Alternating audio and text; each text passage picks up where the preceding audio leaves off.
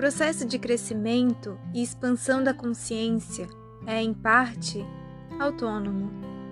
Sob essa luz, vemos que cabe ao psicoterapeuta e ao cliente aprender a dar passagem, a compreender e cooperar com esse processo. Esse terapeuta precisa ser fundamentalmente um homem de fé. Fé na possibilidade de crescimento inerente ao homem. Fé na possibilidade de autogestão psicológica. Fé na existência de um centro norteador, organizador do psiquismo. A tarefa do terapeuta é acolher o cliente com tudo o que este traz de tenebroso ou sublime, deixando-o depositar no chão sua bagagem, que se tornou pesada de tanto ser carregada nas costas.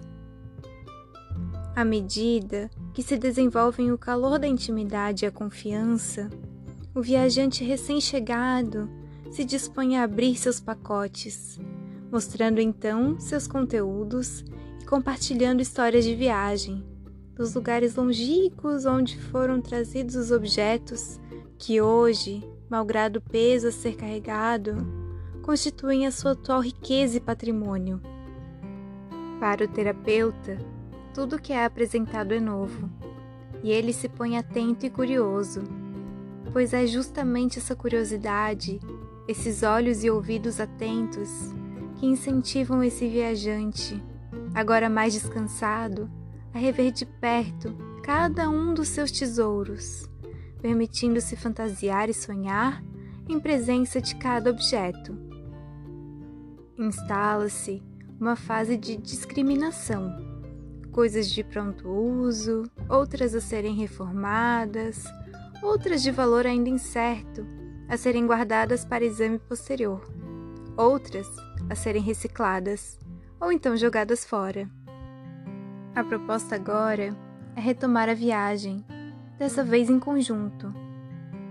O terapeuta torna-se, na maioria das vezes, acompanhante e, mais raramente, guia de uma enorme jornada. A sensação de início é de excitação e susto, já que ele sabe que não pode sair ileso dessa aventura. Quando retornar ao ponto de partida, também estará transformado. Mas é exatamente essa a riqueza do empreendimento terapêutico. Durante a jornada, nos trechos de maior nebulosidade, ele se julgará tal como seu companheiro, perdido.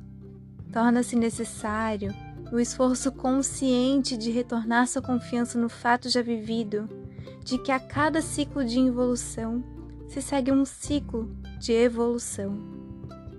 Essa alternância nada mais é do que as duas faces de um mesmo fenômeno, o crescimento. O terapeuta ouve com clareza a declaração do cliente sobre os lugares aonde ele não deseja ir, qual o sintoma que deseja combater, qual a dor que o aflige, qual o monstro que o ameaça. Daí a perplexidade de que é tomado quando percebe que de maneira firme e suave está sendo conduzido justamente pelos caminhos evitados. Nesse percurso, terapeuta e cliente, em conjunto, fazem o reconhecimento do campo aonde se trava a batalha, procuram conhecer de perto o inimigo, avaliando sua força e potencial destrutivo. Tomam contato também com a energia que existe dentro de cada um, para que esse confronto possa se dar na medida de suas possibilidades. Realizada essa tarefa, podem relaxar um pouco. Está anoitecendo e é hora de procurar um abrigo, acender o fogo, buscar alimento. Há espaço para conversar, contar histórias, algumas pessoais, outras de ouvir dizer, contar sonhos, fantasias, histórias de assombração. O aparecimento de cenas imagens e recordações, provoca grande mobilização interna. Um companheirismo se instala já não se está só. Compartilham essa aventura humana, suas fronteiras pessoais expandem-se, tornam-se mais abrangentes, mais fluídas. A perspectiva de enfrentar o dragão já não é tão assustadora. Isso já não vai mais ocorrer na forma de confronto, mas sim na forma de encontro. O psicoterapeuta incentivará o cliente a ver esse monstro detalhadamente, até que seja possível enxergar para além dos seus olhos chamejantes. Ao ouvir seus urros de alerta que protegem tesouros guardados, a ser cauteloso e não invadir levianamente um território sagrado, onde será depositado um segredo acessível a bem poucos. Dialogando com seu monstro, o cliente toma tempo para avalia e a função daquele.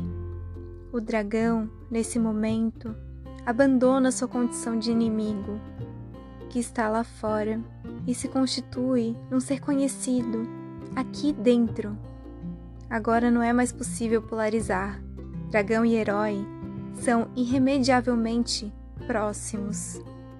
Dessa união, o cliente surge revivificado. A neblina da madrugada se dissipa, o sol aparece, dourando e iluminando o dia, por enquanto, até se constelar um novo combate. Uma imagem do processo terapêutico de Jean Clark Juliano, no seu livro A Arte de Restaurar Histórias.